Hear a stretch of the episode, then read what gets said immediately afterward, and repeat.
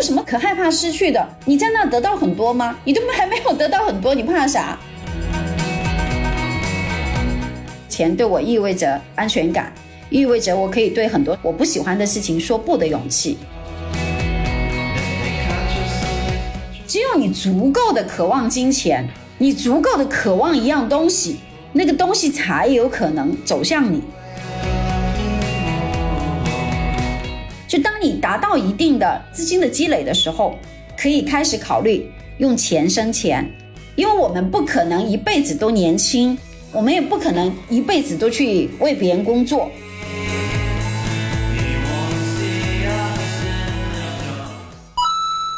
人间清醒，搞钱要紧。欢迎收听女性成长访谈播客《搞钱女孩》，这里有女孩们超走心的折腾故事，有普通人能放心借鉴的财富密码。希望你听完这一期即刻启程，和我们一起踏上致富之路。祝你财源滚滚，美丽自信又多金。Hello，大家好，欢迎来到搞钱女孩。这一期呢，是我很早就想邀请的嘉宾了。他在上次的深圳听友会跟大家见过面，大家有介绍过他干过十六份工作，在 Coach 公司深耕十年，拿到百万的 N 加一赔偿，就每一个点都会让大家觉得很兴奋、很好奇。这一次终于邀请到 Echo 姐来搞钱女孩，跟大家好好讲讲她的故事、她的经历。欢迎 Echo 姐。大家好，我是 Echo，很高兴来到《搞钱女孩》节目。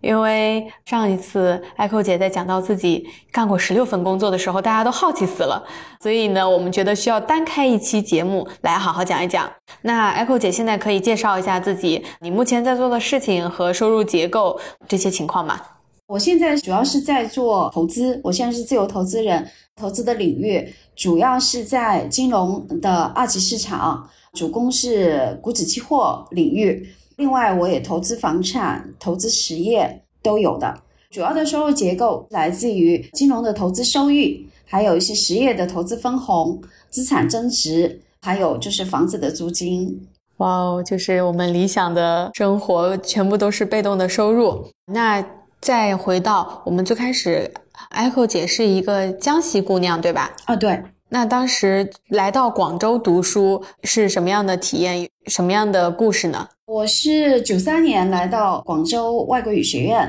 现在叫广东外语外贸大学。当时在这边读的是国际贸易的专业。九十年代那个时候是中国外贸蓬勃发展的时代。中国首先是靠引进外资、改革开放给国家带来第一桶金，然后的话，我们才会有更多的资金开始投资到各行业。这样，所以在那个时候读外贸啊、外语专业的人才不是很多，所以那个时候我们面临会有很多的就业机会。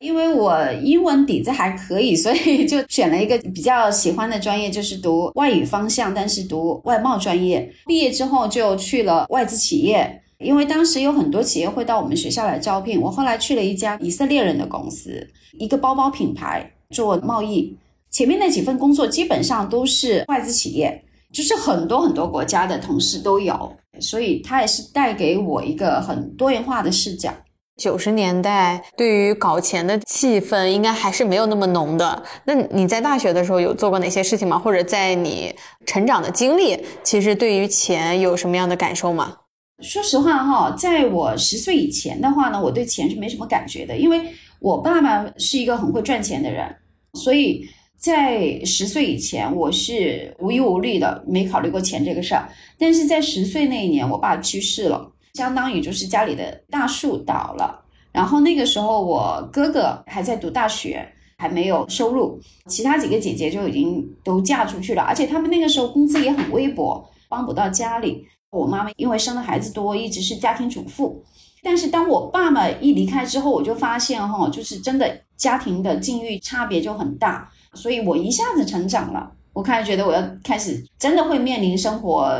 困窘的情况。我做过哪些事儿哈？就是五年级的时候，应该说就我爸爸去世那一年，我妈妈开始去接我们当地是做那些花炮产业的啊，去工厂接一些那种服那些包装纸盒的这个。手工的活可以带到家里来做，他就托那些工厂的朋友领一些这种活来给家里做。那个时候我开始去帮我妈妈做这个东西，就其实十岁我已经可以做一些糊纸盒之类的这个事情来帮补收入。后来还做过高中的时候给小朋友补习过英语啊之类的，就开始要学会去赚点钱。然后到了大学的时候，很多我们那时候大学生同学啊之类的去做英语家教。那个时候，因为我来到是广州，我那个时候突然发现，就是说，哎，其实有更多的商业机会。我第一个事情是做什么呢？就是第一个学期进入学校，我很想家，很想同学、老师之类的，所以我就想寄贺卡给他们，然后去学校小卖部一问哈，觉得还挺贵的，一张贺卡一块钱，然后我想寄很多，然后我那个时候生活费很有限。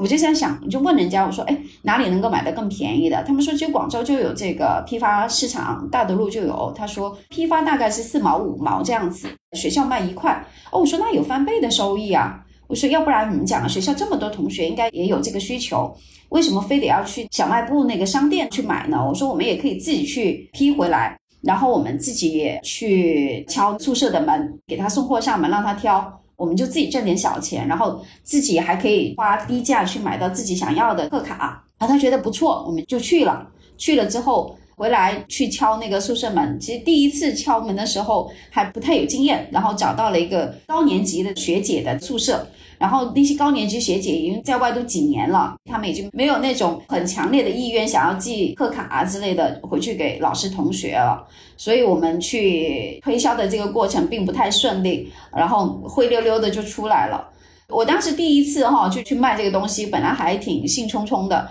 但是因为推销不顺利嘛，所以当然受了一点打击。但是我后来站在我们学校的宿舍院子里边。大概有半个小时，我说怎么办呢？这一顿批发进来了，我自己也要不了那么多呀。然后我还是当时多订了一些的话，是想要卖来赚利润的呀。所以我说还是得去啊，就算是被打击了一下，我觉得还是硬着头皮。我们要不然换个策略，就是说找那个新生的这个宿舍，我们再去尝试一下。我就不断的给自己做思想工作，大概半个小时调整好之后，就重新出发，然后找了一年级的新生宿舍。然后这一回发现就非常顺利了，新生的同学跟我的心情是差不多的，所以我要找到跟我有同样需求的人，然后就很顺利的卖了一张、五张、十张、二十张、一百张，也就两三天时间吧，就把几百张的贺卡都给卖掉了。也赚了一点点钱，当时我记得赚了钱买了一套运动服，然后请宿舍的同学吃了一点东西，还是很开心。这是我第一次做生意赚的钱，就是我觉得是用了一下脑去赚的这个钱。一个大学生那个年龄，然后尝到了一点点赚钱的喜悦。虽然那个钱很少，但是跟宿舍同学一起去吃饭啊之类的时候，那种喜悦的心情还是历历在目的。所以这个对我后面整个投资啊、赚钱啊之类的，它其实是给了我一个很好的一个信心吧，一个好的开头吧。起码我做的第一单生意，它就是赚钱的，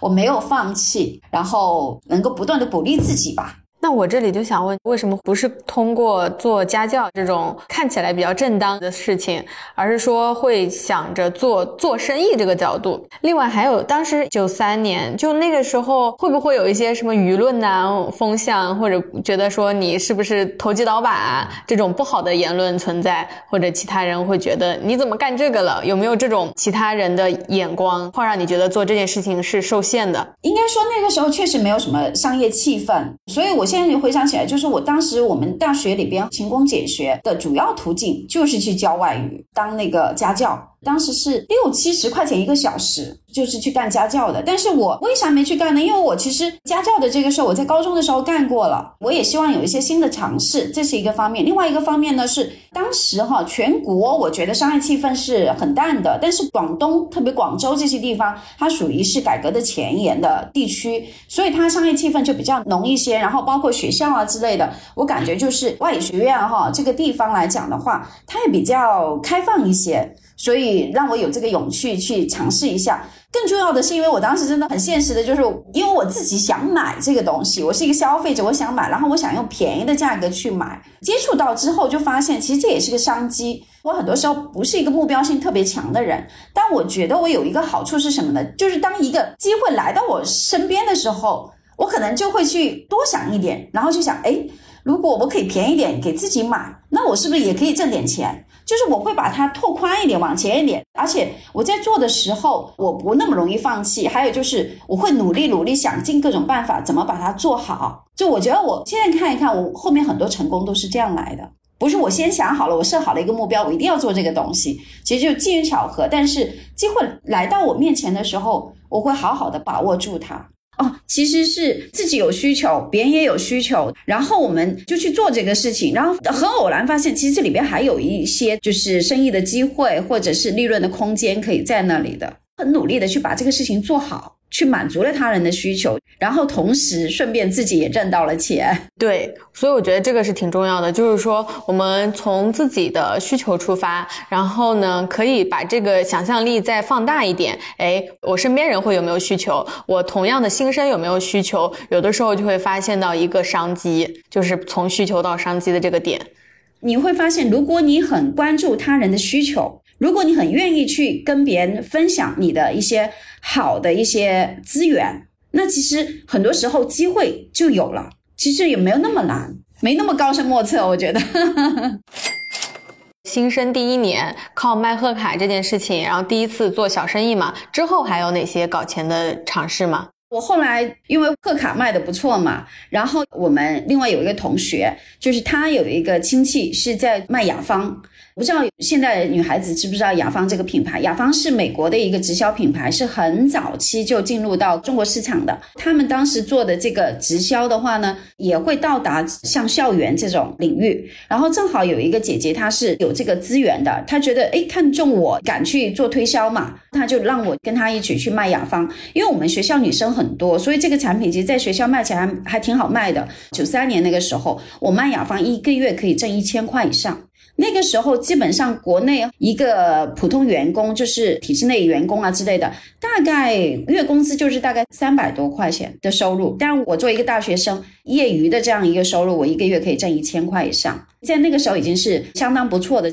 然后我用这个钱，就是每个学期我都去旅行，这就给我自己挣旅费。然后我就觉得打开了我的世界，所以我在很早期的时候就去玩过很多地方了。哇哦，可以想象到大学生那个阶段能够凭到自己的力量，每个月有一千多的收入，就非常滋润的生活啊！对，就可以经常请同学吃饭，对，然后自己可以去玩啊什么的。就原来卖贺卡是便宜的东西，也简单的东西，但是呢，卖贺卡它是一个季节性的东西嘛，你一年就只能卖那几天，圣诞啊、新年这几天是集中卖。但是化妆品不一样啊，护肤品那女生常年都可以卖，没有这个时间的限制，我一年都有一个稳定的收入，也积累了我的销售的这个经验，就是。我要每一间宿舍这样去敲，但是呢，就是慢慢你做开之后的话，你就不断的复制你的这个成功的经验，而且这个销售的能力是可以迁移的，就是它不会受行业限制啊。你甚至可以卖飞机，如果有这么一份工作的话，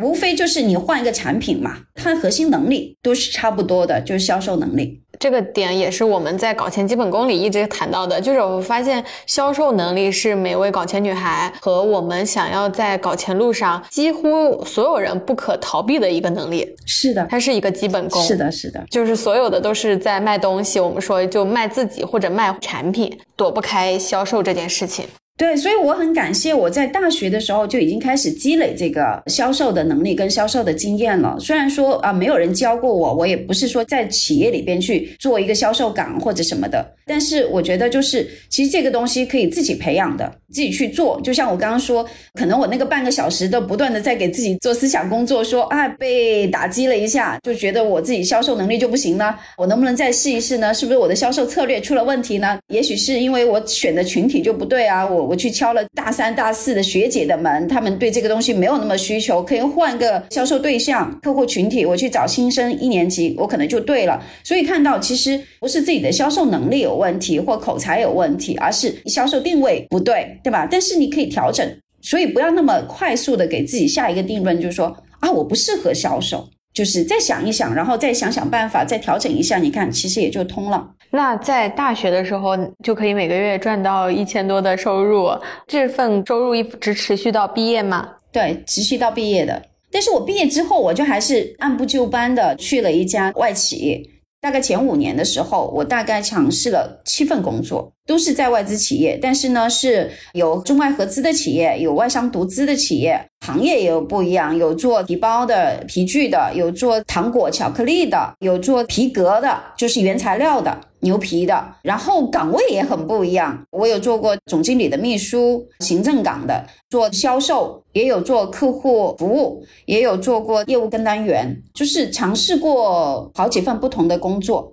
就那个时候，因为我也没有什么工作经验，我其实我对自己也不是太了解，我就想说，我多去不同的公司里边去工作试试看，然后的话呢，我才能了解我自己喜欢什么样的工作，不喜欢什么样子的工作，我可能擅长什么工作，不擅长什么工作，包括我可能喜欢什么样子的企业氛围，不喜欢什么样子的企业氛围。就是我要做过才知道，所以我当时尝试蛮多的。反正我觉得那个时候还年轻，然后工作也很好找嘛。那个时候就是外语人才还蛮缺的，所以有大把的机会，我就各种各样的去尝试一下。我想问，因为在我们毕业前五年的时候，尝试过不同的岗位，有秘书的，有销售的，然后有业务的，对吧？对，能给我们讲一下你每个工作是因为哪个点你觉得需要结束了，或者你在想要进入下一个机会的时候，又是因为被什么机会或者什么样的情况吸引的呢？一开始的时候呢，我在就是一家美国的公司的话呢，干了大概一年多，然后的话呢，当然家里有一些事情，就让我回广州，所以的话呢，我就中断了那份工作。但是把家里的事情处理完之后，我要重新再找工作了。我做了一段时间之后，其实我发现我并不是太喜欢做秘书的这个工作，就是我觉得没那么大的挑战性。大概做了半年吧，当然看到一个法国的一个工厂，他们在招客户服务，但是没几天。我们那个老板呢，就带我去出差，因为我们是属于材料商嘛。我们老板带我们去见客户啊之类的。然后他发现我有一些销售潜力，可能我就觉得说我大学的那些销售的那个经验起到一些作用了。他直接就说，要不然你转岗吧，你就专门做销售，就转成销售了。那个时候基本上一个星期五天都是跟他在车上在珠江三角洲跑，还挺有意思的。也挺锻炼的吧？那那段时间就天天在外面出差。那这七份工作有薪水的明显变化吗？我挺记得的。我第一份工作的话呢，是一千五，一千五，但是我才干了三个月，就我们有一个客户就看中我了，然后就把我撬过去，然后他开了两千六的薪水，就马上跳，快跳一倍，我就回来辞职。我说这个太有吸引力了，基本上快要 double 了。我们那个公司老板。他想留我，然后他最后就说他们出多少我也出多少，我就两千六就留在原来公司。我在那里干了十三个月，也就是说第一份一千五，三个月之后变两千六，然后第二年的时候我进入新加坡公司的时候，他们当时是给到我三千五了底薪，但是他们也没有什么其他的收益。因为我不是太喜欢秘书这个工作，大概干了半年，然后我跳到去做客户服务的时候，但四千块我不是说才没干几天，然后法国的老板他就说要把我转岗转到做销售，我的收入结构就不一样了，就原来四千块的薪水就转成工资加提成，因为我是有销售的提成了，那个时候我工资加提成哈，九八年的时候我可以拿到一万块。那个时候非常非常高了，我一六年毕业，我都没有一万块。对，就是九八年的时候，我那时候拿一万块，很夸张的收入了。有一点可能真的是时代的风口，就我们那个时候，其实整个社会里边，就是外企的人收入是最高的。那个时候外企跟私营企业、民企这些其实差别很大，但是那个时候呢，就是大学生也没有像现在这么多，外语专业的大学生的缺口很大。所以那个时候我们有很多的工作机会可以挑，然后如果说你又懂外语，你又有销售能力，其实这个就很少。其实还是就是社会供应这一块的人才比较稀缺，所以收入才能拉到那么高。刚刚 Echo 姐说，因为对自己不了解嘛，也想对比不同的企业氛围、不同的工作岗位，所以换了这么多工作。那你对比的结论是什么呢？你判断出来、总结出来，你想要什么样的工作环境和你想要做什么样的事情？首先，我就知道我不喜欢什么，就是可能比如说我喜欢什么，可能也许是未来才知道，对吧？但是不喜欢的东西，你是一下就知道你不喜欢的了。比如说，不太喜欢做秘书这样工作。因为我觉得它比较像一个支持性的工作，它不是说像销售啊之类的，你可能是在一线呐，在最前面打拼的这样子的一个工作。我还是比较喜欢有挑战性的一些工作，这样子。秘书的工作会比较琐碎啊，就是什么会议记录啊，然后老板的那些行程啊，什么那些东西，我觉得太琐碎了，成长没那么快。但我觉得说可能销售啊之类的业务啊，跟生意相关的是我更有兴趣的工作。这是从工作的岗位性质来讲是这样子的。然后从企业来讲的话呢，相对比较复杂的环境下，我觉得也不是那么适应。我就我还喜欢简单一点的工作环境。然后再到后面去到法国人的那个公司，它比较小，我觉得就是说我直接对着那个老板。我们可以一起去做销售，就这个对我来讲，就是他会给我比较直接的机会嘛。我觉得这个成长还蛮快的。但是呢，这几个公司为什么我干的时间都比较短哈？其实它的规模都比较小，所以都不是我非常非常理想的那个企业。而且在那之后，我一个亲戚邀约我一起就说创业。我结束了前面那几家公司，就开始进入到那个创业的阶段。零零年到零一年这一年，我大概是创业一年。然后去做我们家乡的一个产品，就是烟花炮竹这一类的，做出口的。但是由于经验比较浅，然后呢，其实也没有多少资金的积累，也完全对这个行业不了解。其实做了一年是有一些业务，但是其实没赚到钱，所以最后合伙人他也准备不足，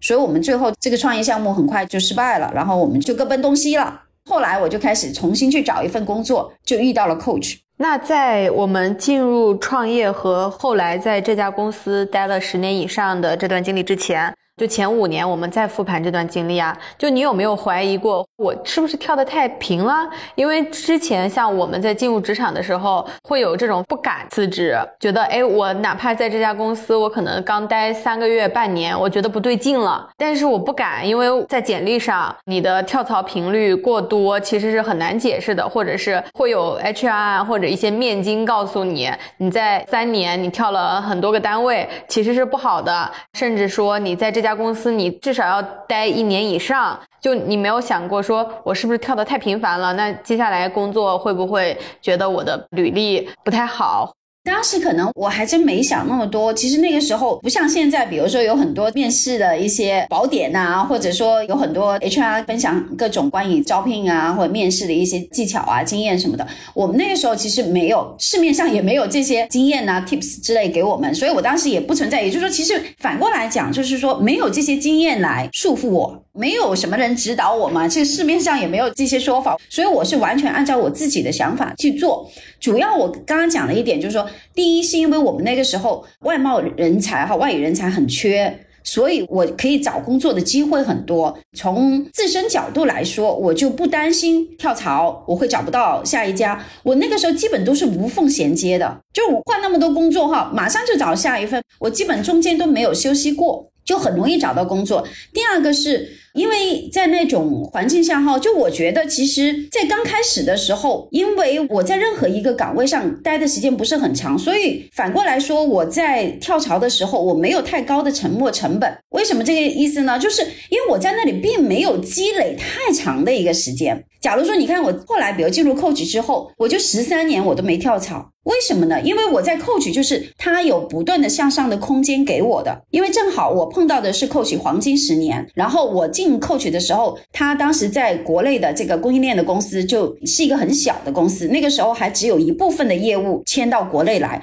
所以我进去的时候，它的规模很小，我是第十一号员工。但是在我离开的时候，已经有两百多名员工了。也就是说，在这十三年里边，Coach 是不断的在蓬勃发展，越来越多的业务从美国转移到中国，越来越多的部门，越来越多的层级，所以就有越来越多的晋升的机会。所以在这么一个就是在中国不断的向上扩展的这样子的一个企业里边，我会获得很多的成长的机会跟晋升的机会，它可以满足我不断的向上的需求。但我原来那几家公司，我刚刚讲的就是都很小嘛，也就是说，我基本上可以看得到头，你的发展方向，你可能你的天花板会在哪里，你大概多长时间可以到达那里，或者说你喜不喜欢这样子。比如说，最好的天花板是不是你想要的，是不是能满足你？我觉得我都已经看到那个天花板，我觉得我都没有太大的动力想去拿的时候，那我觉得可以走了。而且你在那里又没有深耕多久，对吧？你也没有一个说年薪百万的工作。我觉得现在很多人可能会犹豫要不要跳槽的是，如果这个公司本身很好，这个收入很好，氛围也很好，或者说这是一个比如体制内的铁饭碗啊之类的，面临一个很好的机会，你已经或者说你离开了这个机会。你再接下来再去市面上重新找工作，你再找不回来，那你可能需要很多的犹豫。但如果我觉得说我在那里都是差不多半年一年的这样子的一个工作，也没有太多的积累，所以我在选择放弃的时候，它也没有那么大的一个沉没的成本，所以我几乎都是毫不犹豫的。嗯。在犹豫要不要离职这个思考，我觉得还挺有趣的。对呀，就像我说的，你就在那干了半年一年，对吧？你都没有多少积累，你有什么可害怕失去的？你在那得到很多吗？你都还没有得到很多，你怕啥？如果你得到的是很多，那你可能还有点觉得说，哎，我在其他地方还拿不拿得到这么多这么好的单位？你还会多想一下。我是比较建议在毕业初期的时候，就是那个时候你本身就一无所有嘛。你就是张白纸的时候，多尝试一下，因为那个时候反正都是在锻炼。你那个时候尝试，反正年轻人嘛，爱折腾一下，我觉得是没什么所谓的。当然，你如果你三十五岁以上，如果你再拼命的换工作，可能就显得不太稳重或者成熟了。年轻的时候，我觉得还可以理解吧，也有这个精力去折腾嘛。对。刚刚艾蔻姐说的，你在这里得到很多了吗？没有得到，为什么不走？这是一个挺好的思路。还有一个需要考虑的问题是，我为什么要走？有些人想要离职的原因其实是逃避，就是说我在这里有关系处不好，领导给我的任务我不想完成。那我离职了就一定能解决问题吗？会不会我在下一份工作也会遇到同样的问题？如果是因为一些这样子的原因想要离职，那我们不如在这里把这个问题解决掉，再去离职或者是换一个环境。如果是某些客观原因啊，比如说发展的机会受限，哎，工作的岗位有调整，内容跟我想做的不是喜欢的，那这种问题我们可以就大方的走。我在这里是没有都没有得到，对吧？那还浪费我的时间，我为什么不走？我完全赞同你这个说法。是的，我我事实上跟你是一样的做法。我不能说是因为我自己干不好这个工作我才走，而是说我觉得这个工作满足不了我了，我才走。就是说我被这工作打败了，我跟人际关系处不好，或者说我做管理哈，就是管理带团队带的不好，或者说我的业绩完成不好之类的。因为如果是这些原因的话，那其实就是我自身的问题，说明我的能力上有一些短板。我分享一下，其实我刚进 coach 的时候，其实前面那三个月是非常痛苦的，非常痛苦。为什么呢？因为当时我们进去的时候，我们刚刚才从美国业务转到中国这边来做，有一个问题就是说，它令到美国总部那些员工工非常的不安，因为它意味着当工作转移过来的时候，就意味着他们可能会失业的。但是我们的工作，比如说订单，其实是因为市场是在美国的。当时国内还没有开那个专卖店的时候，它主要的市场是在美国，也就是说，它的订单是从美国那边收集起来，然后再转到我们这边，然后再由我们去给到工厂这样子。所以，我们是避免不了，我们一定要从美国那边去拿这个信息，一定要去跟他们对接。然后他们会有这种恐惧、担心失业，所以他们很多时候不配合我们的工作。不仅不配合，他们会一直找我们的茬，就是找我们的问题，说啊，你们这边的同事。是这个没干好，那个没干好，什么什么什么的，然后的话呢，就去投诉。因此哈，我眼睁睁的看到过很多同事在我前三个月的里边哈，不断的有人就是因为美国的投诉，然后被炒掉。我进 coach 的时候，那个时候薪水很高，你想零一年底的时候起薪一万块，不像以前要销售提成的我，这个是每个月稳定的月薪一万块钱，所以当时的收入很好。然后而且那个时候买房子了。我又有房贷的压力，所以我就觉得，虽然说身处在这样子一个看着就是那种工作关系很紧张，然后里边有很多竞争，随时可能会被投诉、被炒掉，所以在前三个月的时候，天天是提心吊胆的，不知道每天我要检查我的那个发出去给美国同事的 email。我要检查好几遍，千万不要怎么讲呢？有什么错，然后被别人抓到什么的，就那种紧张的那种心情。然后有的时候晚上都会有一点，就是觉得睡不着觉，怕突然之间自己哪不对，又被美国的同事投诉啊什么的。但是我后来就觉得说，我们还有其他同事，既然有人可以撑下来，我也可以。我觉得我不能够灰溜溜的自己就退缩了，我觉得就扛不住了，然后我就自己主动辞职。要辞职也是怎么讲呢？当我适应了之后，我觉得我不想干了，是必须是我放弃这个单位，而不是这个单位来放弃我。我就抱着这种死磕的这个心态。最后我安然的度过了前面三个月，就特别有一种不服输的劲，是吧？是的，是的，不能自己输着走。那我们正好来讲到成为 coach 的前十号中国员工嘛，在一家公司待了十三年，成为年薪百万的总监，这十三年有什么历程故事给我们讲一讲？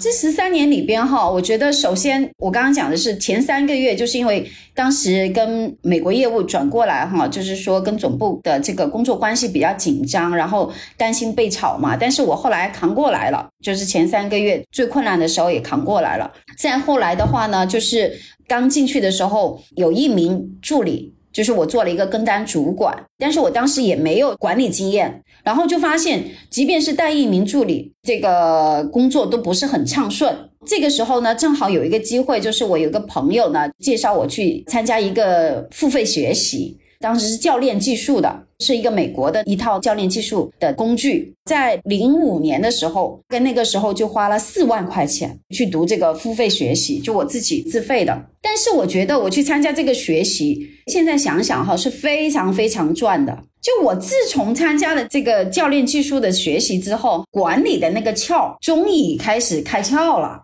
就我原来不知道人性是怎么样，我也不知道应该怎么去，因为我以前读的是外贸专业，我不是读的管理专业，不是读的 MBA 之类的，我其实是不懂什么叫管理的，反正就稀里糊涂的呗，就有了一个助理，然后也不知道怎么管，就是我碰到问题我就去解决问题，如果我自己解决不了，我就去学习，付费学习，然后在这个过程中里边，呃，打开了我的任督二脉。就开始一路开挂了，就一下就通了。然后从这个跟当主管到助理经理，然后到经理，到高级经理，然后直到总监，每两三年就升一级，这样子一路一路向前。然后后面就整个来讲都变得就比较顺了，就是在接受了教练的学习，在整个职场的管理路线走得更顺了，是吧？这样一个转折点。是的。那当时进入 Coach 零一年，你才二十六岁，二十五岁，然后就已经买房了。对对对，那个时候买房了，就是那个时候就有房贷压力了，所以不敢随便从 Coach 辞职，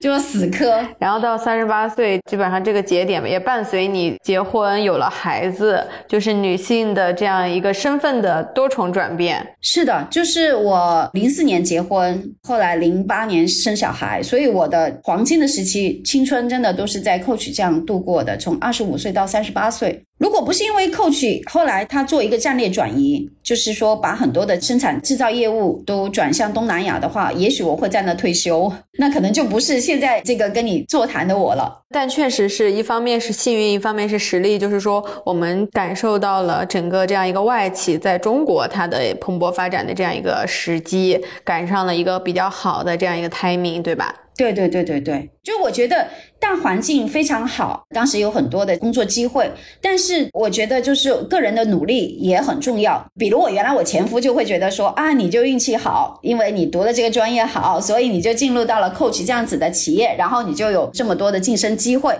当时我跟他说了一句话，我说我们同期进去 Coach 的同事，就是我最初的那个助理。其实他到离开 Coach 的时候，他也工作了，估计有十年以上，但是其实也没有什么晋升的。我们有很多同事，也不是说你再扣取年资久就论资排辈就一定你就会有晋升的，也不是。就是我的这么一路走过来的话，我自己还是真的算是披荆斩棘过来的，就是他的竞争也是很激烈的。毕竟还是一个比较庞大的一个外企嘛，就是有哪个过程、哪些经历会觉得啊压力好大，坚持不下来了。作为这样一个女性的高管，很难走下去。比如说，在我怀孕的时候，其实那个时候工作也是很繁忙。我现在想想哈，我怀孕的时候，我即便是已经快要临生产的时候，我都还是每天在加班的，加班到九点多、十点才回家这种。因为他的业务体量是不断增长的。这也意味着团队就越来越大，而且我的职位不断的在向上的话，我管理的这个范围就，比如我管理的工厂就越来越多，我管理的人数也越来越多啊，所以这些其实都会带给我压力。然后另外一方面就是在幺零年、幺幺年的时候，就是我们从美国那边转移过来的一个业务，就是我们除了说在这边进行订单管理，就是生产这一块进度这一块的工作，我们还承接了全球下单的这么一个任务任务。这个工作原来一直都是在美国做的，后来来讲的话呢，就是这个订单分配工作，因为当时开始从中国转到东南亚去了，然后就变成等于我们这边要去帮助东南亚的工厂要成长起来。他们要开始承接我们这边的生产订单了，所以就是要从订单分布这个角度，怎么去令到很丝滑的去转移这个生产基地，就是我们当时要做这么一个工作。这个不是我原来的那个范围，但是后来我要做这个工作，其实也是一个新的挑战，但是也还好，我最后还是扛下来了，就还是挺开心的，就感觉是一步步职场成长打怪的一个路线，是。就是这十三年做了哪些事情？你觉得是在职场里获得最有成就感的事情？当然，刚才有一个就是说，我帮助了很多工厂，就是能够迅速的成长。然后呢，我们的团队几乎每一次都是超额完成任务。另外一个方面就是，在我当时负责就是对接的那么多工厂哈，在我们的合作过程中，大家的关系都非常良好，而且的话呢，会帮助工厂解决很多的问题。最后我离职的时候，很多工厂的合作的伙伴哈都表示感谢，这个也是让我觉得很开心的一个事情。然后我在 Coach 里边的话呢，在职期间十三年也拿过很多奖，还有就是我自己带领的团队，我的下属，其实在 Coach 的这个工作过程中哈，我也给了他们很多发展的机会。因为我自己不断的在晋升嘛，所以我也腾出了很多位置给我的下属们，他们在不断的向上发展，这些都是嗯，我觉得很满意的时刻。但是如果讲人生中最高光的时刻，反而是我离开 Coach 之后为 Coach 的同事做的事情。就我是在二零一四年离开 Coach 的，因为我自己去参与了这种就是说转移生产基地去东南亚嘛。所以我非常了解，就是有很多同事受这个公司战略的影响，然后被裁员啊，然后要重新找工作啊之类的这些困扰。我在幺五年初的时候，当时就微信刚起来那个几年嘛，我就建了一个 Coach 同事群。我当然目标很清晰的，就是说我的宗旨就是要创建一个平台，帮助我们这些失业的同事找工作。我们高峰时期哈，我在 coach 的时候，我们有跟三十多家工厂下单，也就是我们可以养很多的工厂了。那我们这么大体量的一个公司，我们的那个分工就很细，各个部门分得非常细。就举个例子来说，比如说我们一个皮料部门，我们皮料部门还分皮料开发部、皮料管理部，还有验皮的部门，就是分得很细了。但是如果说，当 coach 这些同事被裁员之后，他要去行业里边其他公司找工作的时候，他其实是很少公司会分得这么细的。但这个有好些方面领域可能是他以前没有经验的，那他怎么适应呢？他一定会碰到很多问题。我就说，那我们在这个群里边，因为我们有各个部门的同事，每个人都是这个领域的专家，那你可以在这里把你的问题提出来，然后其他同事可以去帮忙解答。所以我当时就非常清楚的说，我做的这个群就是要实现这些功能，然后大家不要刷屏，我们尽量在这个群里边都是以工作信息为主。然后同年我举办了一个一百几十人的同事聚会，然后把大家链接在一起，鼓励大家在这个群里边呢分享招聘的信息，因为有很多同事在这过去的几年里边。前后不断的被裁员了嘛？那他们已经有一些人是提前走的，他们已经找到了新的公司，新的公司里边他们也会有一些内招的计划啊什么的，所以我就请他们把这些资源分享到这里来。这个平台呢，最后就帮助到了很多的同事找到了工作也好，适应了新的岗位也好。所以这个前几天我才在那个东莞搞了第三次的同事聚会，我们有一个皮料部的总监。他是这一次晚会的主持，他就公开感谢我建立这个群，然后说这个群非常强大。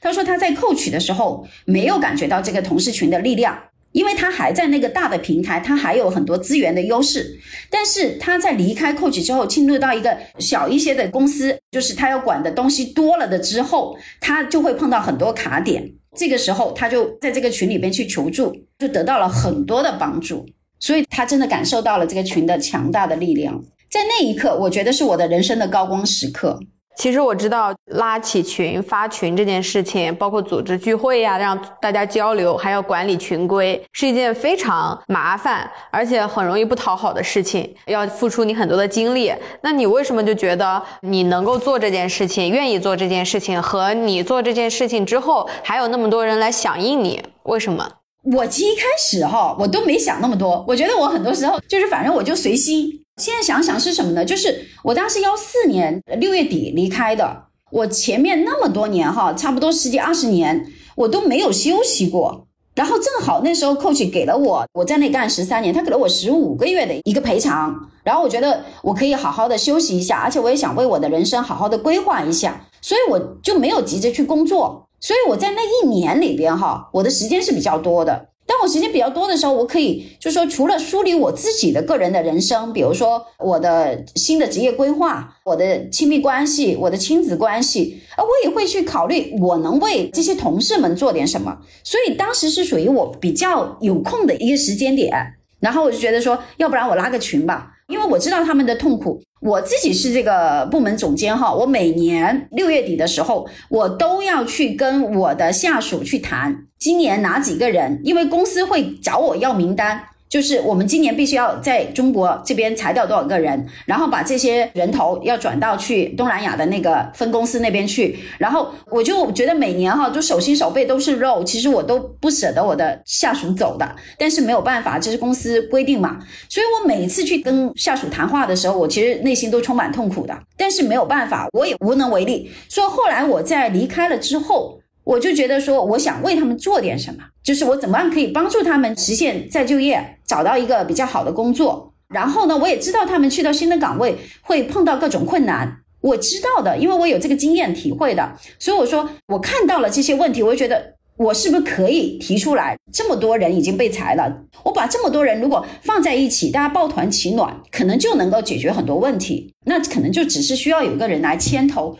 因为我觉得我说的这个东西，我的思路还是很清楚的，所以当我一建这个群的时候，我很快马上就一开始也有些人会在那里闲聊的，讲很多无关紧要的东西，刷屏的，我就很快提出一个群宗旨，就是我这里要务实，要高效，要有价值。然后我要具体做的事情目标，就是像我刚刚说的，一个是分享就业机会，分享行业的资源，然后帮助同事适应新的岗位，就明确提出来之后，那大家就开始聚焦了。而且因为我提的这些东西哈，真是民心所向啊，所以因为我这个东西它不是为了我自己，我所有的这个提出来的东西都很到点。也很真正的考虑到了他们的需求，符合他们的需求，所以大家就会响应啊，就很自然。到后来，这个群就已经进入到自运转，我不需要做什么，因为他们会主动的去提问，能回答问题的就出来回答问题，主动的会分享这个资源，因为大家都知道，就是我今天帮你，明天你可能就帮我了呀。是的，非常认同这一个点。而且很多时候，在这个环境下，我们很需要有一个这样子的环境，让大家能够去抱团取暖。这个需求和洞察，之前我也做过类似的动作，就是在我当时从广告公司离职的时候，第一个需求点是在于说，我需要为我的岗位，虽然招人不是我该干的事儿，但是我希望我的老板他能够找到一个称心的下属来接替我继续工作。然后第二点呢，当时大家都在唱衰。来说广告行业寒冬不好找工作，那这个时候我就先发起了一个群，就叫做广告圈招聘。第一个是我把我的岗位释放出来，因为我觉得我前东家的福利也好，环境都是非常好的，我也特别希望有人能来到我这里继续和我的同事们一起作业。第二点呢，就是大家有什么信息共享啊，可以一起在这个群里去拉平这个信息差。后来就得到大家的好评，我记得当时进群的第一天就拉够了两百人，然后很快的这个群一群二群就满了，现在也是一个一千人的广告圈的一个招聘的信息，大家会自己的维护和发自己的招聘的岗位。也是在这个过程中，我也认识到了一些圈内圈外的朋友，包括我现在的一些嘉宾和我们大家已经哪怕不在广告行业了，走向了其他岗位，我们也会有交集，这是一个挺有价值的事情。就是你为你所在的公司或者是你的行业能够提供一些资讯，其实我会发现这里边的一个关键词是什么呢？就是利他。就当你做这件事情的出发点，你是以一颗利他之心去做。其实当时来讲，我自己是不需要找工作，因为有一些猎头找我，我都直接拒绝。我说，因为我不想再做原来的行业了。因为那个行业意味着，就是说我要不断的往东南亚或者更欠发达的地区去走，就意味着要拖家带口的这样迁移，那不是我想要的人生。而且你看，事实上，我从幺四年到现在，你看我已经就完全摆脱了要去找工作的这个事儿了。所以成立这个东西，原本的初衷不是服务我，是真的是为了我的这些同事们，就是真的是出于利他的这么一个出发点。但是真的就像你刚刚讲的。虽然我的出发点是利他，但有一点哈，可能真的是爱出者爱返哈。到最后，当你为大家做了很多事情之后，比如说赢得了很多人的信任呐，很多人的支持之后，有一天他可能用其他的形式。刚刚 Echo 姐提到，我觉得特别好，就是爱出者爱返，然后福往者福来，就是不要害怕给出去，你给出去，你就会得到的更多。有些回报也许不是在当下就能够获得的，是的，就是可能不是说你今天帮了 A，这个福报就是从 A 来的，也许你今天帮了 A，最后的福报可能从 B 来，也许你这一刻帮了他，也许是五年后、十年后，在另外一个地方，他可能这个福报就来了。但我觉得有一点就是，我也不是为了福报才去做这个事儿。而是说，因为我做这个事情本身我就很快乐，特别是前几天的这个聚会上，当有人这样公开给我致谢，甚至给我准备了礼物谢谢我的时候，我是非常感动的。所以我觉得，就即便没有其他的所谓的福报，那也是值得的。那福报，我觉得是一个奖品，它不是一个目标，它是一个意外的奖品而已。那刚刚 Echo 姐因为也讲到了，比较幸运的赶上了 Coach 在中国黄金发展的十年嘛，积累了十三年的工作经验。后续因为公司要转移到东南亚类似这样更欠发达的国家去，就没有在公司一起去转移了。那整个十三年的工作经验，拿到十五个月的 N 加二赔偿。应该是一笔不小的数字，所以才有了资本去让自己停下来，相当于 gap year 嘛，就是说我可以不用那么忙碌的去找下一份工作，无缝衔接了，可以停下来重新梳理自己的爱好，并且去帮助自己之前的那些离职的同事们，嗯，做一些组局，对吧？是的。那你当时这一年你都做了什么事情去重新，比如说停下来去梳理的关系和对自己的思考吗？对的，我觉得哈，其实我本身是一个不太有安全感的人，所以说，在我过去这么多年里边，每一次辞职，我都很快有一个新的工作，就是无缝连接，因为我都不敢停下来，我觉得好像停下来就有那种不安全感。但是当 coach 给了我十五个月的赔偿之后的话呢，我又觉得说我有一笔钱在这里，然后我可以停下来，好好的想一想，而且那时候三十八岁了，我觉得也过了小半生。也是时候好好梳理一下过去自己的人生，不管是从职业的发展上，还是说从家庭关系上、亲子关系上，哈，就是我会对未来有一个什么样子的规划、一个目标。我觉得我需要一个 gap year 去好好梳理一下。现在回看哈，我当时这一年做了什么？我在职业上来讲的话，我去考察了好多个项目。就包括餐饮，包括只是教育培训，包括老年大健康，包括有一些，比如说女性的媒体内衣啊之类的，就是看过很多个项目，但是都不是太合适。甚至当时还有一个我的同学，因为他资金很雄厚，他是一个上市公司的老板，然后他说：“你们这么多 coach 的同事，如果都被裁了的话，我们国内没有什么好的皮具方面的奢侈品牌。”他说有没有可能，比如说你带一群同事出来，然后自己自创一个这种品牌啊之类的？我当时也想过一下的，就是觉得说好像确实也没有，会不会是一个机会呢？但是我当时跟我一个亲戚沟通了一下。然后他给了我一些不同视角的看法。他当时说，因为奢侈品这个品牌哈，就是成长的话，其实它的那个速度是非常慢的，它需要岁月的沉淀的。他说，你看国外的奢侈品牌，那基本上都是几十年才慢慢起来的，快速的也要十几年。他说，你想想，你现在三十八岁了，那你往后的人生，你有什么一个想法？就是你还有那种像二十多岁的时候那么有折腾的那种精神吗？还是说那个时候我孩子已经六岁了？他说你还是说想要多一点时间陪伴孩子之类的。然后他还提到一些现实的问题，就是说，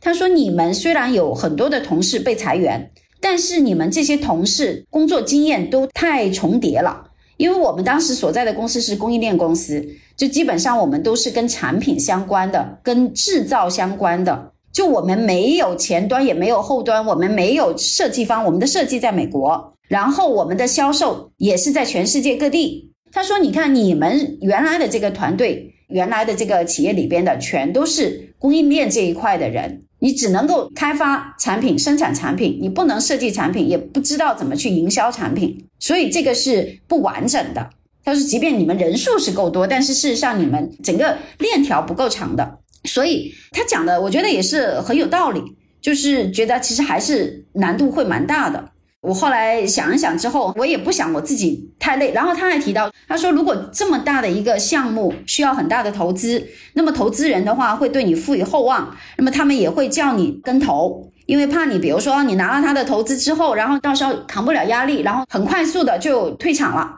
他们的那个投资怎么办？跟投就意味着可能你得把原来在 Coach 积累的所有的资金都得放进来，然后呢，因为是一个创业项目，你不但不会像以前有年薪百万的收入，对吧？你可能是很基本的工资加股权，然后还得把所有的积蓄搭上去。他说，你还可能比如说每年被他们不断的催促你要业绩、要利润。这种就是中国的很多投资人其实都还蛮急功近利的，你可能到时候就是要承受这种来自投资人的这个压力，你怎么办？他就说你自己要去想一想，你的人生哈，就职业、家庭、孩子各个方面，你要平衡一下。你觉得在这个时候去创业，而且选择一个需要投资周期很长的这种奢侈品的这个领域去创业，合不合适？你有没有准备好要承受这么多的挑战跟压力？还有一个可能性就是说，其实即便你去做了很多努力，也可能不成功。就他当时提了很多问题，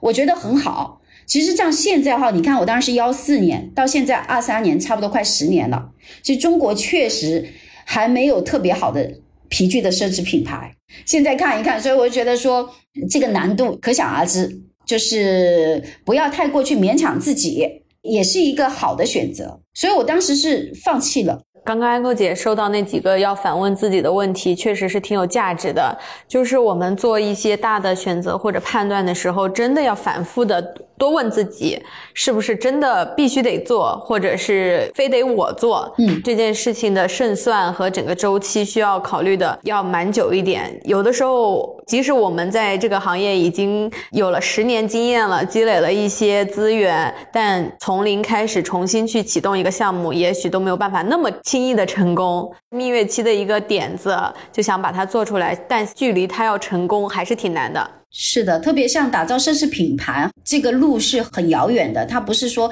很简单的一个项目，因为它的整个从设计到产品开发，到生产，到出货，到物流，到橱窗设计，到整个营销、广告、店铺经营，就是链路非常的长，有很多部门的人在一起协作的。可是我毕竟过去没有真的站在这样子的一个高度去运作过整一个这样子的项目，所以其实难度还是非常大的。那除了说这个方向，当时还有其他的考察和尝试吗？就我刚刚提到会，比如说我可能看过一些像餐饮的项目，我觉得餐饮的项目是什么呢？它的好处是现金流特别好，它是马上收现的。而且它进入的门槛很低，你只要拿个铺面，对吧？然后找个厨师团队，确定要做什么，你就可以去做。但也因为它的门槛很低，所以导致到竞争特别激烈。你会看到这个行业基本上可能是属于那种替换率最高的行业了。基本上你可能去一个商场看，你会发现去年你去看到很多的店，可能今年有三分之一就已经换掉了。甚至有一半就换成另外一个门店了。很多餐饮进去很容易，但是你要持久的盈利，能够长期的在这个行业生存下来，其实还挺难的。而且这个行业就是这个创始人非常辛苦。就是你自己得要非常投入进去，像食材呀、之类的这一块的这个把控，比如从采购的成本到食材进来之后会不会浪费啊之类的，食材的利用率各方面需要创业者去把控的很好，不然的话，就算是生意不错，可是你最后老板是赚不到钱的。餐饮业在古代就叫勤行，就勤快的勤，它是需要很勤快才能赚得到钱的行业。对我这种其实，在外企已经做过管理层，都拿过年薪百万收入的人来讲啊，就是说，如果要达到原来的年薪哈，要做一个不错的这个餐饮店，可能辛苦得多。所以我后来想想，我也没进入这个行业，因为我也觉得不是钱是唯一重要的嘛，我还得考虑很多我自己的生活质量啊，各方面的。那从最开始，我们在广院的学生有试过一些小生意，到职场一路升级打怪，成为外企的高管，现在是自由的投资人嘛？在每个不同阶段，你对于钱和搞钱有什么理解？小的时候呢，是因为突然之间就是说家里没钱了，然后有这个金钱的危机去搞钱，然后呢，到了工作的阶段呢，就觉得说也想要证明自己的能力，然后希望拿到更高的薪水。让自己有更好的这个生活质量，然后到了后来在扣取离职之后的话呢，我就在那个 gap 业那一年哈，除了就是刚刚说的职业规划这一块，其实我也考虑了一个问题，就是我去回顾和审视了我的婚姻，我会觉得说那段婚姻其实它没有带给我什么滋养，不管说我的前夫，不管在对家庭的经济担当也好，还是说伴侣之间的共同成长也好。夫妻关系的这种情感滋养也好，我觉得都很匮乏。当时想要离婚，所以在这个时候呢，我觉得钱是什么呢？钱就是我能不能离婚的底气。就是如果没有钱的话呢，我可能也许就会想着说就将就，即便可能我对这段婚姻关系不太满意。如果说我自己没有足够的赚钱能力或经济基础，我可能就会恐惧在未来。我能不能自己独自面临很多的生活压力跟挑战？因为当时已经有了一个六岁的孩子了，我可能就会想的特别多，然后也许我就会像万千想要离婚而不敢离婚的女性一样，也许我就会退缩放弃。但我觉得说，现在回过头来看，我得感谢我自己这么多年的打拼跟积累，无论说从金钱上的积累，还是说从赚钱能力上的积累。让我做出一些人生重大决策的时候，没有这个经济上的后顾之忧，可以勇敢的走出那一步。那这里我们展开来聊一聊，就是 Echo 姐现在有钱又自由的生活，然后同时还能谈甜甜的恋爱，这个生活是什么样的？给我们来分享一下。因为我现在主要的工作就是做自由投资嘛，是跟那个呃操盘手团队合作，所以我自己也不需要做操盘，然后我就会有比较多的自由时间。一方面是我的自有资金投资，另外一方面呢，因为我有很多的投资客户，那么在这方面的话呢，我也会有一定的收益。但是我的投资客户都很稳定，我也不需要就是说去拓客啊什么的，所以我会有比较多的时间去享受生活。或者说去做一些我自己喜欢做的事儿，比如说，你看我就会有时间去参加人生学校的这个学习。去年一年，我报了北城的好几个班，从 Yes Go 到银公寓，到后来禅修，然后到人生学校，这些其实都需要时间的。像你看，我今年比如四十多岁的女性，很多四十多岁的女性，其实她们都在忙于应付工作，忙于应付孩子的学业，忙于应付家庭的这些责任。但我觉得我挺开心的是，我这些东西都已经可以处理的挺好了，就不用我花很多的时间，所以我可以更多的去考虑一些我的人生爱好，比如说这个阶段我想要进行一些自我探索，所以你看我就去参加了北辰的这些学习，比如说我会觉得说我到了四十多岁了，我觉得我自己好像有点活力不足。或者说我身边的人都有一点暮气沉沉，然后我觉得我想跟多一些的年轻人哈多一点的交流，然后多感染一些他们的活力，了解他们的一些创意，那我觉得我就有时间去跟他们多接触，比如说像你的搞钱女孩啊之类的，我觉得哎这个群体也挺有意思的，就我会有多一些时间去参加一些我喜欢的学习活动，也会有时间去陪伴我孩子的成长。最重要就是说，在这几年里边的话，我也会去，就是比如我的自己的情感关系这块，我会有时间去重新开始一段新的恋情。但是在开始之前，其实也是有一个很长的路要走。比如说，你要怎么去探索自己想要什么样子的伴侣？就我自己是一个什么样子的人？我有什么样子的情感需求？什么样子的伴侣是能够满足我的情感需求的？就这一条路，我也走了好几年。但是我觉得现在终于就是说这些东西我都有比较清晰的答案。现在也有一段关系非常甜蜜跟稳定的恋爱。艾蔻姐简直就是理想生活模板。然后，Echo 姐在上一次我们深圳听友会的时候，还有一句非常霸气的话，就是赚钱的过程，钱给了我很大的安全感，也是我能够说不的底气，所以我敢去离婚。当我有足够的经济实力的时候呢，我找对象的时候，我就不考虑对方有没有钱了，因为我有。是的，当时就给了大家非常多的鼓舞。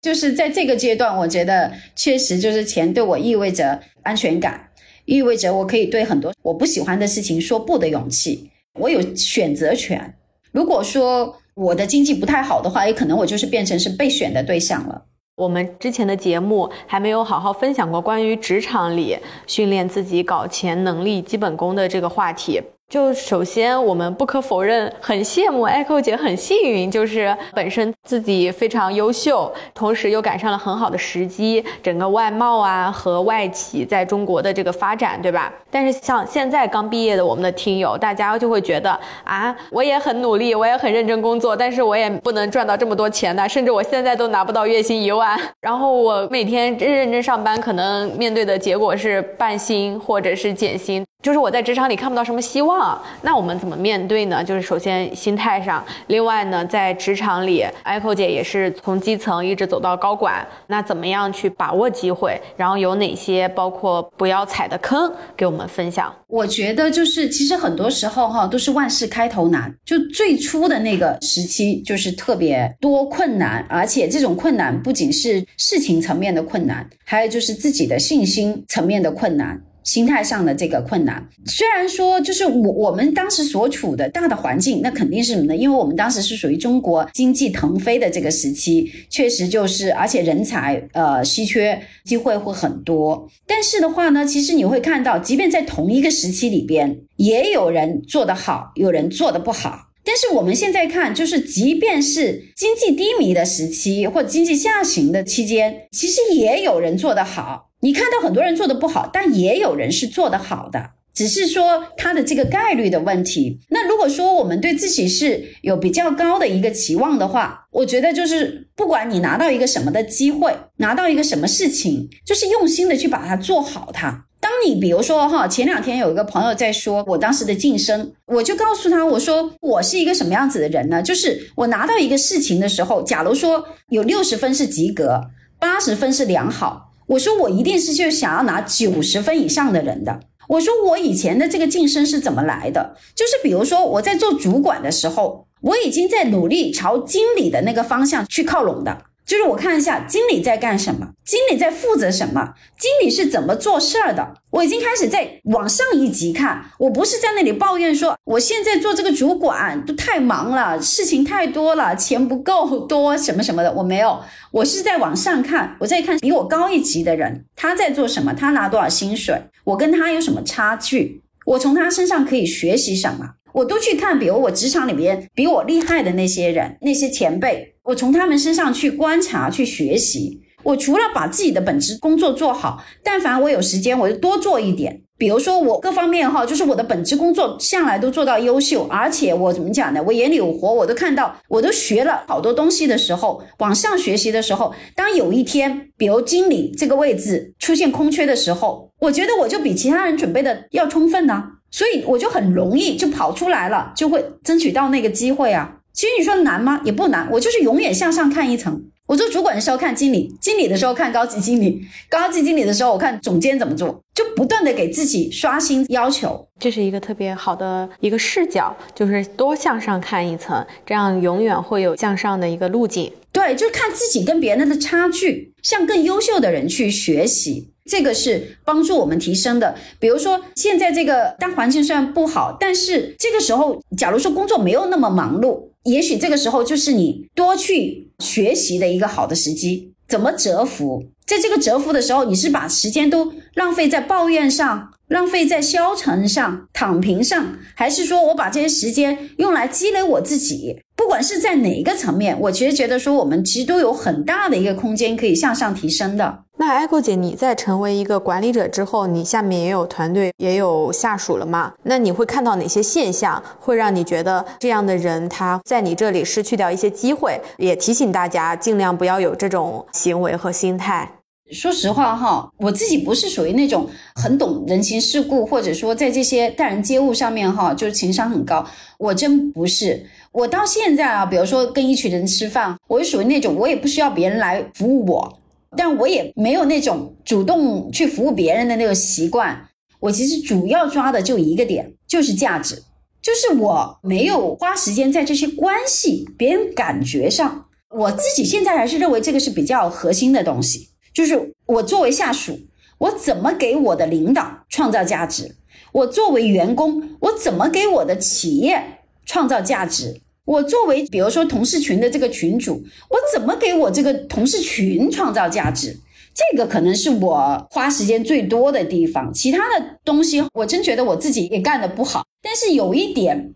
我之前会发现，就是沟通场合，我其实是脑子蛮快的一个人。有的时候我会有很多想法，但是我可能在一些不太适合的场合，我就说出来了。但是后来我会发现，其实可能那些东西呢，我需要跟我的领导私下先沟通，完了之后呢，可能再由他去向外沟通，这个方式就比较妥了。这个是我后来学习到的。虽然其实都是这个点，从工作的角度都是这个内容，但是这个话在哪个场合讲，通过谁的嘴来讲，还确实会不太一样。好的，那最后啊，我们还有几个我们节目固定的问题，就是你是如何看待“搞钱女孩”这个标签？我会觉得说，首先是搞钱，就是说以前的女生很多时候我们是有一句话叫做“女性靠征服男人来征服世界”。我觉得现在我们不需要这个标签了，我们女性自己直接征服世界。我觉得“搞钱女孩”那就是说明我们自己搞钱呢，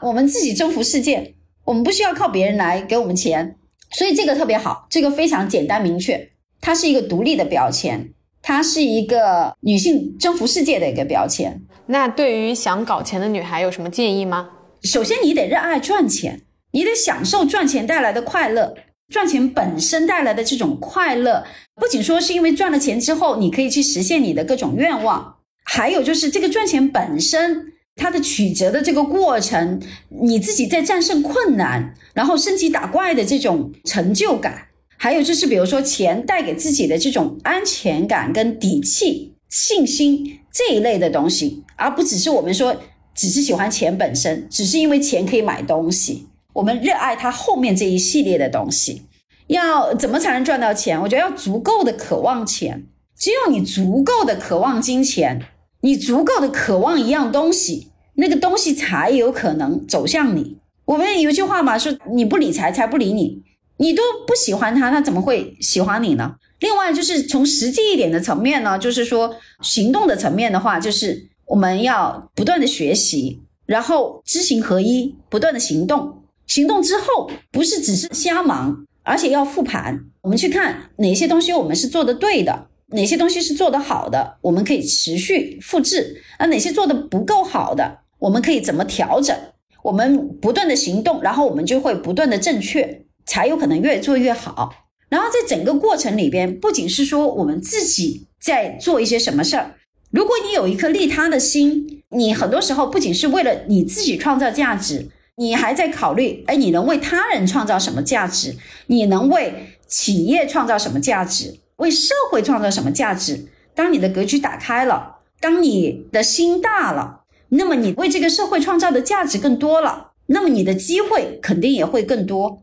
也就会带给你更多的福报也好，共赢也好。就当你达到一定的资金的积累的时候，可以开始考虑用钱生钱，就是税后收入。因为我们不可能一辈子都年轻，我们也不可能一辈子都去为别人工作。对吧？现在有很多工作，它也有年龄限制的，超过一定年龄，人家就不招了。所以我们要在我们最青春的时期多积累一些工作的经验和资金，然后让我们有更多的选择，可以去做一些投资啊，然后让钱生钱，最后我们才有可能说实现财富自由、时间自由、情感自由、精神自由。Echo 姐，这个当做我们的结尾简直太好了，谢谢 Echo 姐，客气了。我们一直缺乏，就是说在职场里很有经验的一个女嘉宾，所以非常感谢 Echo 姐这一次接受我们的邀请来到搞钱女孩。我也很谢谢你邀请我，其实对我也是一个很好的人生梳理，因为这是我的第一次很正式的人生访谈，也给了我。梳理的机会，我也很开心，就是借这个呃搞钱女孩的平台，为那些陌生的女孩子们，希望能带给他们一些启发，这个也是一个利他，我也觉得是开心的事儿。如果他们能够从节目里边获得一些启发的话，好的，Echo 姐日常也都是在广深，期待下次我们广深地区有搞钱女孩的线下活动，我们可以再次相见。好的，好的，好的，谢谢。